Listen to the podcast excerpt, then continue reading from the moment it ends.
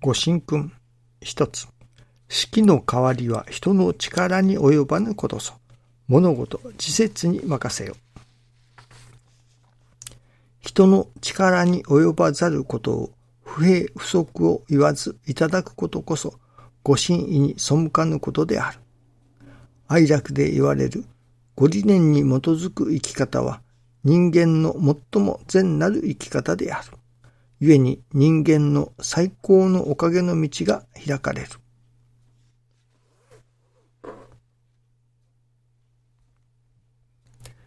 師匠の見教えをいただくにあたり、その、何というのでしょうかね。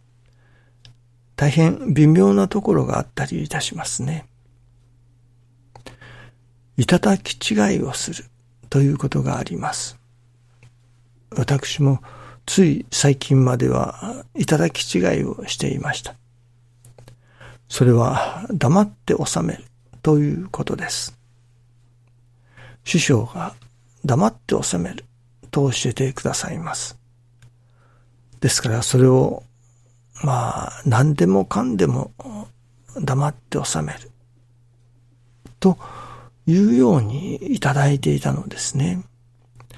ところがどうも師匠が意味される、意図されるところの黙って収めるということは、どうもそれが違っていることが最近やっと分からされました。それは研修の模様をいただかせていただいて、ああ、なるほど、そういうことなのかと初めて分からせられたことでしたけれども。私がいただいていましたのは、それこそ黙って収めるだと。何でもかんでもこれは黙って収めるということだと思っていたのですね。まあ、例えば、そうですね。スーパーに買い物に行きます。そしたら、レジのところでお釣りを間違われることがありますね。これがもし、お釣りが、例えば、100円多かったと。したら、多かった場合は、これはもちろん黙って収めますね。で、あ、しめしめと。あ、100円多かったと。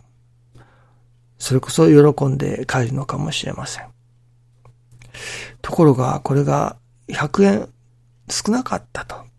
レジでお釣りを間違えて、100円お釣りが少なかったという場合ですね。こういう場合に、さあ、どうするか。まあ、今まででしたら、あ、これ、お釣りが足りませんよ。と言って、催促するのでしょうけれども、この黙って収めるという教えをいただいてからは、ああ、これは一言言いたいところを黙って収めるのだなと。いわばそのお釣りが足りないのでも黙って収めて、その、まあ、まあ仕方がないかというのか、よし、これはここで教えに取り組もうと、その100円お釣りが少ないのも、それを、まあ文句を言わずにというのでしょうか。黙って収めて、それで帰ってくる。そういうことが黙って収めるということの、まあ一つの実験というのでしょうか。だと思っていたのですね。しかしこれが間違いである。ということに気づかされました。師匠はそういうことまで黙って収めなさいと言われておったのではなかったのですね。それは、例えば、修行生、修行生同士、たくさんおられます。それで、先輩の修行生、後輩の修行生というのができます。そして、師匠の見教えは朝を命とする。朝のご記念には出て、ご理解をいただくというのが、まあ、鉄則というのか、師匠のご流儀であるわけですね。ところが、若い修行生、入りたての修行生、まあ、いろいろ夜の御用もあったりするのかもしれませんね。それで、ついつい朝起きない修行生が出てくるわけです。その先輩たちはちゃんと起きている。でも若い修行生たちがなかなか朝起きが辛くて起きてこない。または夜遊びをして朝起きない。という修行生もだんだん多くなると出てきたわけですね。そのことに対して師匠が、そんなことまで先輩として、それこそ後輩に黙って収めてどうするかということをおっしゃっておられました。それは先輩が後輩を注意する。ここは朝が命なのだから、夜遊びなどしないで早く休んで朝にかけなさいと、ちゃんとご記念に起きてきてご理解をいただきなさい。と、先輩として後輩に一言注意するのが、またそう指導していくのが、先輩としてのあり方ではないかと。そこを、これは黙って収めるだから、黙って収めとこうと。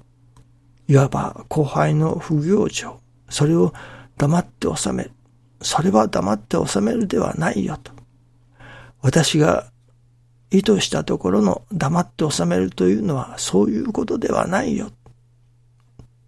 というようなことをお話しくださってあったのですね。それをいただき初めて、ああ、そういうことなのかと。合点が言った次第でした。ただ黙って収めるというその言葉だけをいただきますと、何でもかんでも黙って収めるというような感じで受け取ってしまいますけれども、師匠が意図されるところはまた違うわけですね。何でもかんでも黙って収めるというのではないと。まあ、例えば、感情に任せて何かことを言いたいようなことがありますね。それこそ、赤面弁慶と言いますか、になって弁明するというのか、一言言い返したい。ということがありますね。そういう時に黙って収めるのだと。いわば、感情に任せて言い返してしまう。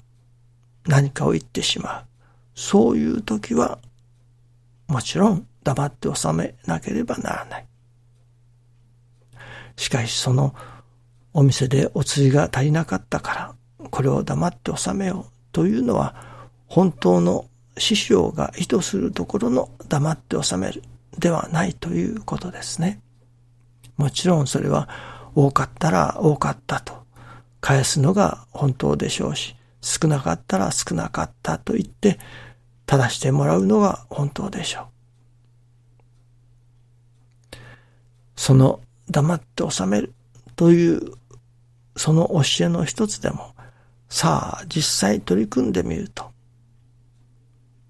これはどちらが本当だろうかというところがやはり出てきますね。そのご真意を中心に置く。さあ、神様のお心は、どちらを取ることが本当なのだろうか。